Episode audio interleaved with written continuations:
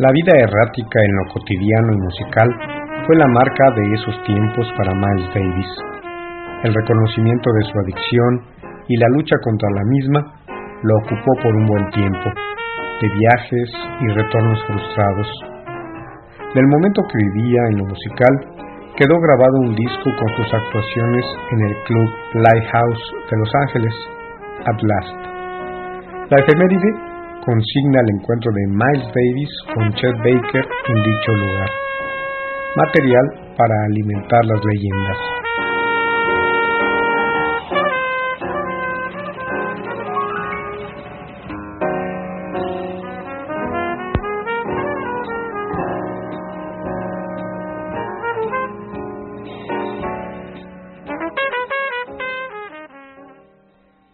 Miles Davis. Miles. La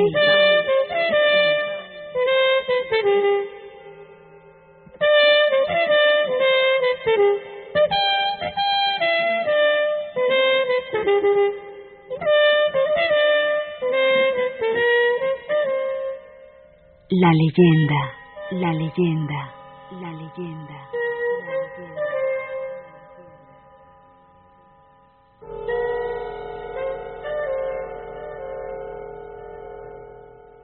Mientras actuaba en California, me ocurrieron algunas buenas cosas.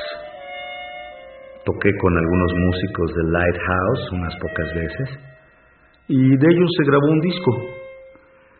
En aquel tiempo, Chet Baker era considerado el trompetista más hot de la escena del jazz y era oriundo de California. Tocó en una jam en el Lighthouse el mismo día que yo intervine. Era la primera vez que nos veíamos y él parecía cohibido por haber triunfado recientemente en la encuesta del Downbeat para designar al mejor trompetista de 1953. Sospecho que sabía que no merecía estar por encima de Dizzy ni de otros trompetistas. Yo no sentía nada contra él personalmente, aunque sí estaba molesto con la gente que lo había elegido. Chet era un buen chico, tranquilo, buen intérprete. Pero tanto él como yo sabíamos que me había copiado un montón de cosas. Por lo tanto, y me lo confesó después, se puso muy nervioso la primera vez que nos encontramos, así como tocar conmigo ante el público. Otra cosa buena que me ocurrió en aquel viaje fue que conocí a Frances Taylor. Más tarde se convertiría en mi esposa, la primera mujer con la que me casé legalmente. Yo procuraba tener mejor apariencia de la que había tenido en los últimos tiempos en Nueva York, así que compré ropa decente y llevaba el cabello bien cuidado y ondulado con permanente. Un día, Buddy, un joyero con el que había hecho amistad, me llevó con él a entregar un estuche de joyería, regalo de cumpleaños de un blanco rico, a una chica que bailaba en el grupo de Catherine Dunham. Buddy me dijo que la bailarina era muy atractiva, que se llamaba Frances y que quería que yo la viera.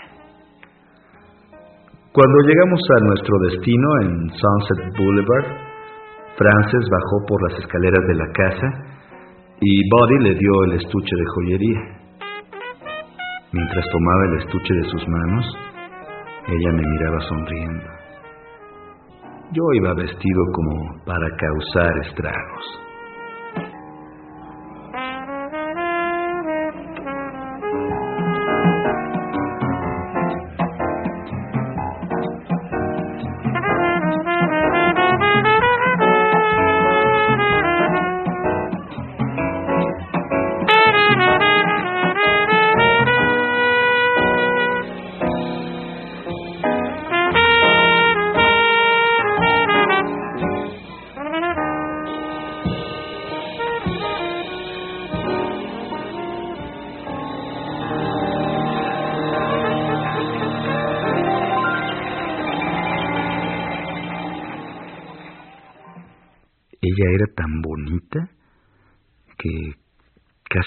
Sin aliento.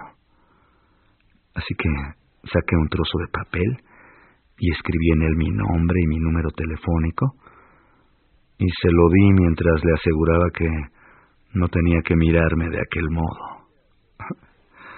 Ella se ruborizó y cuando nos fuimos subí a las escaleras mirándome por encima del hombro. Supe en el acto que le había gustado. Buddy estuvo dedicándole elogios delirantes durante todo el camino de regreso y afirmando que había notado la gran impresión que yo le había causado a la chica.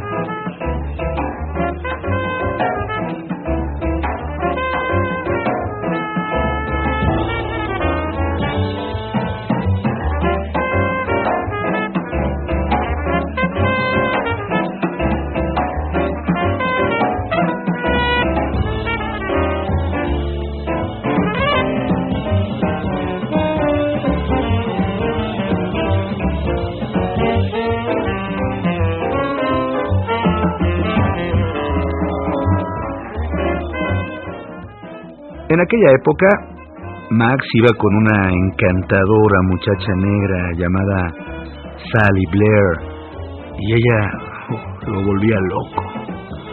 Era una mujer muy fina, de Baltimore, que parecía una Marilyn Monroe de tez oscura.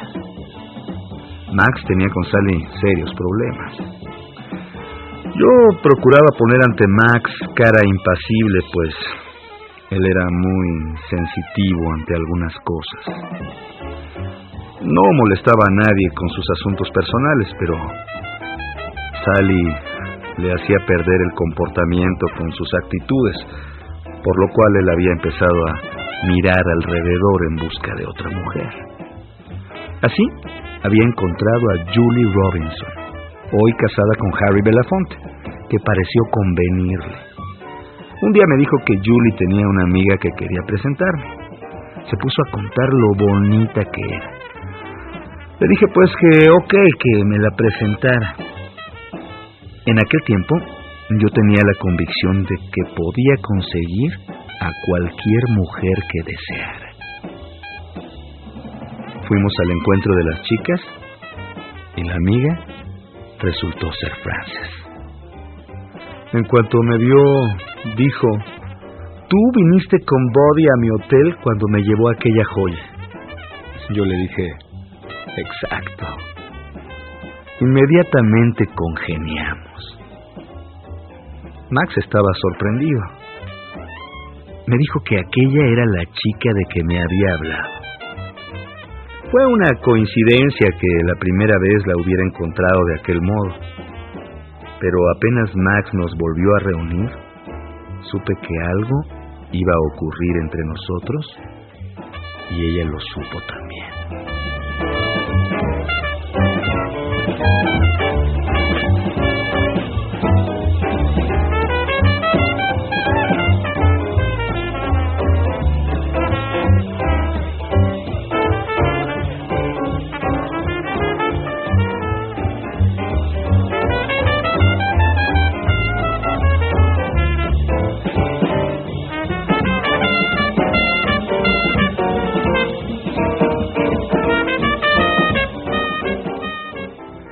Con ocasión de aquella primera cita, Max y Julie se sentaron en la parte delantera del coche mientras que Frances, otra bailarina de nombre Jackie y yo nos sentamos atrás.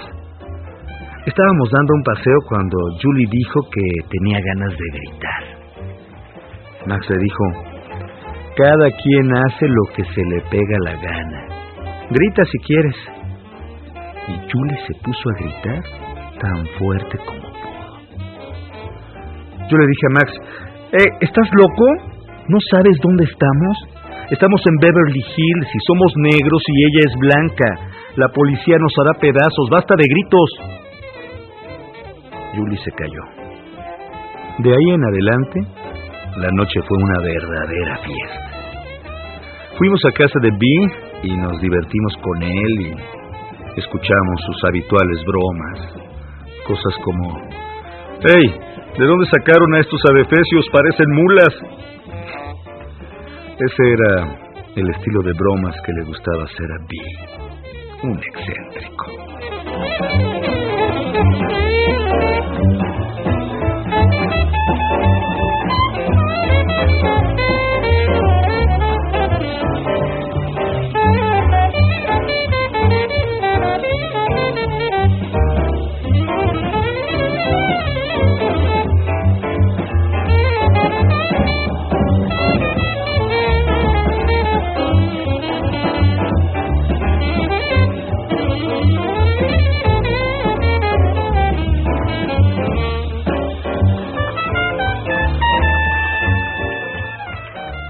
No tardé en establecer un contacto para obtener algo de heroína. Y en consecuencia comencé a presentarme drogado en el Lighthouse de Hermosa Beach y a apenar terriblemente a Max.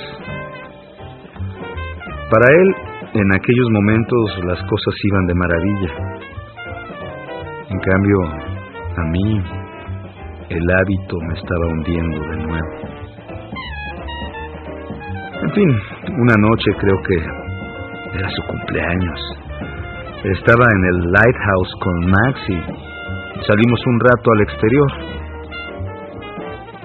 Yo había tomado lecciones de judo durante mi última estancia en casa en San Luis y llevaba un cuchillo e iba a demostrarle de qué forma podía quitárselo a alguien que pretendiera apuñalarme. Le di el cuchillo y le dije que actuara como si fuera a clavármelo. Cuando lo hizo, se lo quité y además lo volteé por encima de mi hombro. Admirado dijo, Oye Miles, esto es muy serio. Yo volví a guardarme el cuchillo en el bolsillo y lo olvidé. Más tarde, en el bar, tomando unas copas, Max dijo, Tú pagas. Yo le repliqué bromeando, Tú tienes dinero, es tu cumpleaños, así que tú pagas. Pero el cantinero, que había oído la conversación y no me tenía ninguna simpatía, cuando Max caminaba hacia el estrado para volver a tocar, me dijo, vamos, quiero mi dinero. Yo le dije que Max pagaría al término de su actuación. Entonces comenzamos a discutir hasta que me dijo, cuando termine mi trabajo voy a deshacerte el culo a patadas.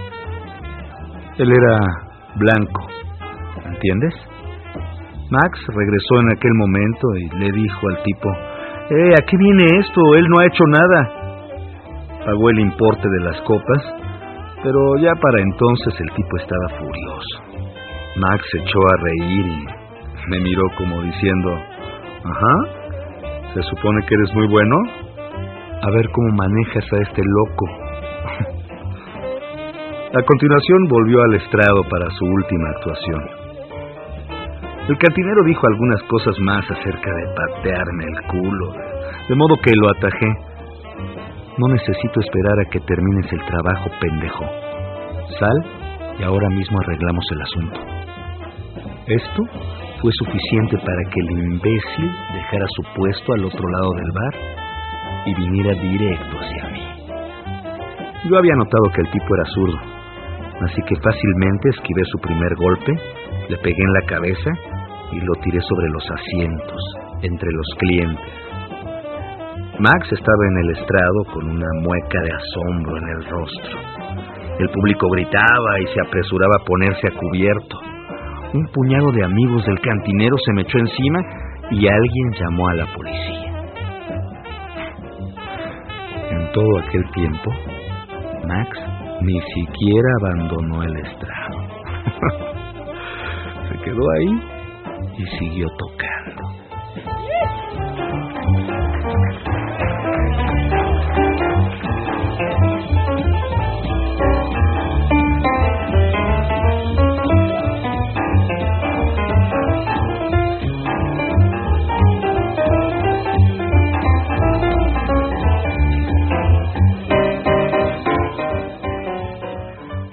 Antes de que los amigos del barman me causaran algún daño, el sacaborrachos del club restableció el orden. Llegó la policía. Debo decir que todas las personas que había en el local eran blancas, excepto Max y yo. En aquella época los negros no podían acercarse al Lighthouse. Me llevaron a la delegación y ahí declaré que el tipo me había llamado negrito bastardo y que había tirado el primer golpe. Entonces me acordé del cuchillo que yo llevaba aún en el bolsillo. Me asusté muchísimo, porque si me lo encontraban era seguro que iría a parar a la cárcel. Pero no me registraron. De pronto, me acordé que mi tío, William Pickens, ocupaba un alto cargo en la organización política de negros más importante del país. Se los dije a los policías y enseguida me soltaron. Esto coincidió aproximadamente con la llegada de Max, quien se hizo cargo de mí y me llevó a casa. Yo estaba indignadísimo y le dije, tú cabrón, dejaste que me llevaran así como así pero Max estaba muerto de la risa.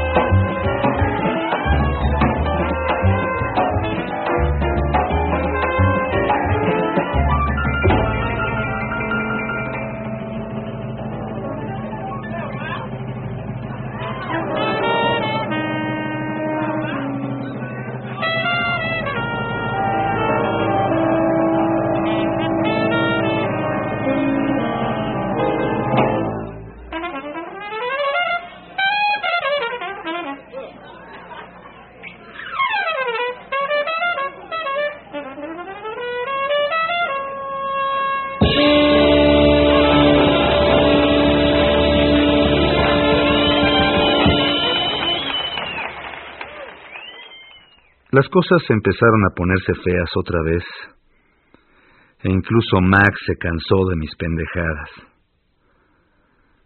Llamé a mi padre una vez más y le pedí que me pagara el boleto del autobús para volver a casa. Ahora estaba resuelto a desengancharme, y cuando llegué a casa, aquello era lo único que tenía en mente. A mi regreso a San Luis fui directamente a la granja de mi padre. Mi hermana vino de Chicago y ella, mi padre y yo dimos un largo paseo por los campos. Finalmente mi padre dijo, Miles, si fuera una mujer lo que te torturara, te aconsejaría que te buscaras otra y despacharas a la primera pero tratándose de drogas, no puedo hacer nada por ti, hijo. Solo darte mi amor y mi apoyo. El resto debes ponerlo tú mismo. Tras decir esto, él y mi hermana se dieron la vuelta y me dejaron solo.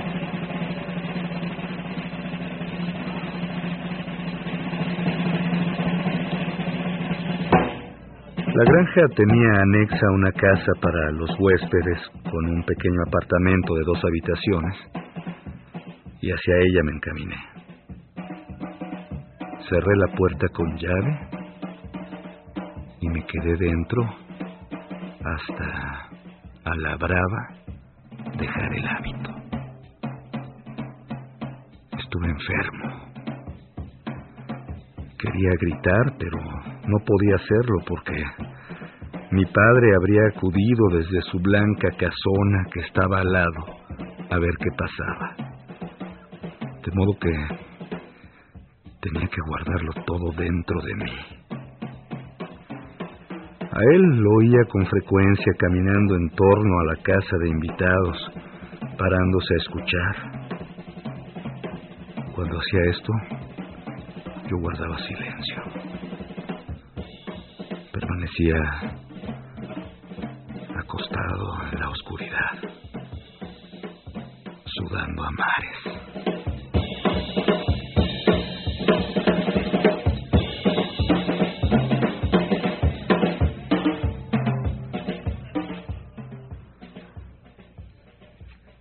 Estuve muy, muy enfermo, tratando de darle una patada al hábito. Me dolía todo. Tenía el cuello rígido, las piernas inútiles, las articulaciones me torturaban. Era un sufrimiento como el de la artritis o como el de una gripe aguda,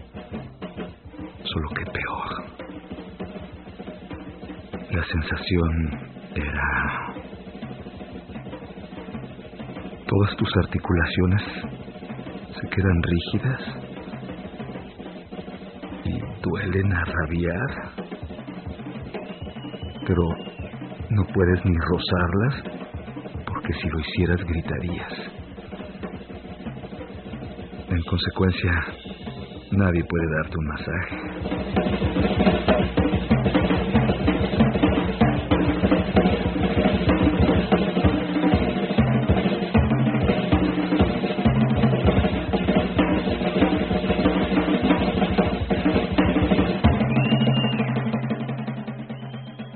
La clase de dolor que más tarde volví a experimentar después de una operación, cuando me colocaron una prótesis de cadera. Era una sensación cruda y salvaje que no puedes dominar. Sientes que te vas a morir. Y si alguien te garantizara morir en dos segundos, lo aceptaría sin titubear. Tomarías el regalo de la muerte ante la tortura de aquella vida.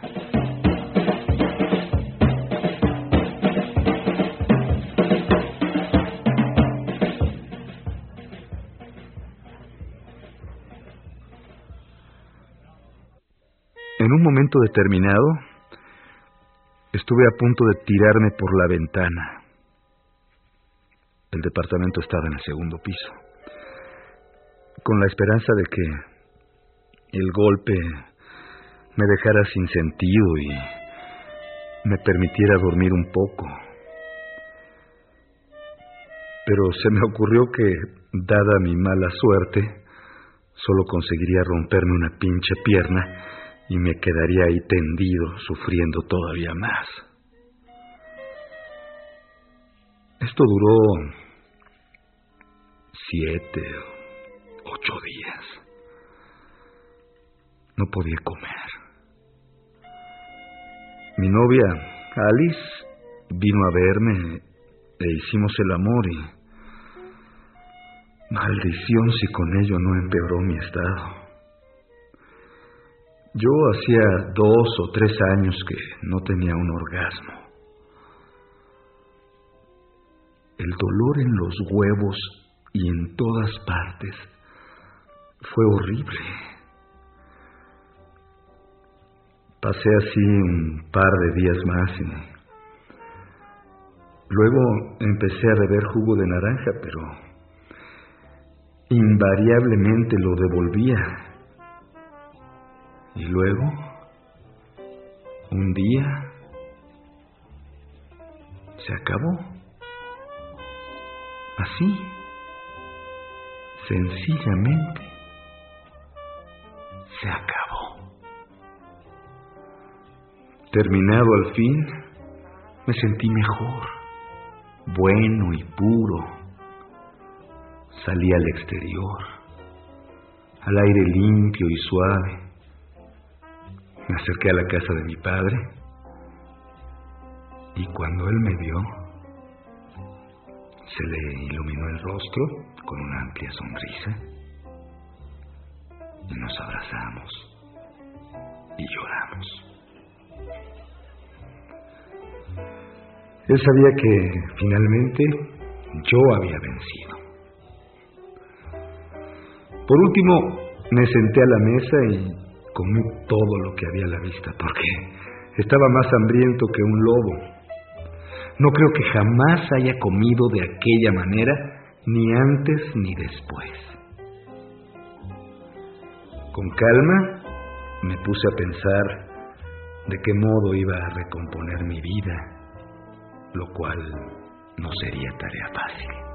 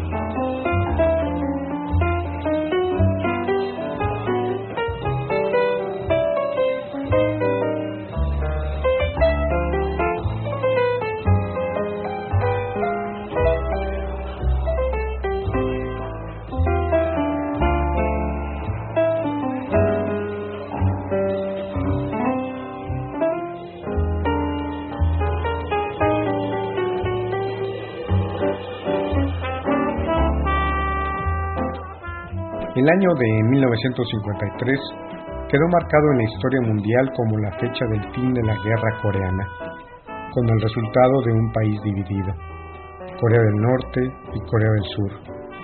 Circunstancia que, pese a los muchos intentos diplomáticos posteriores, se mantuvo a lo largo de todo el siglo XX.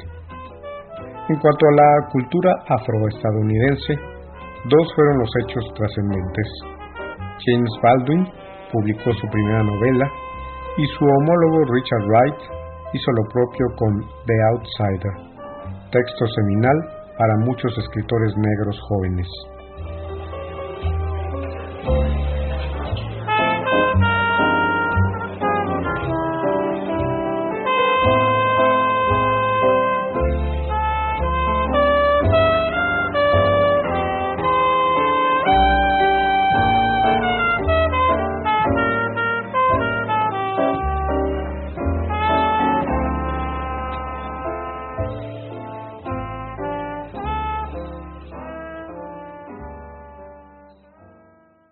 Miles Davis.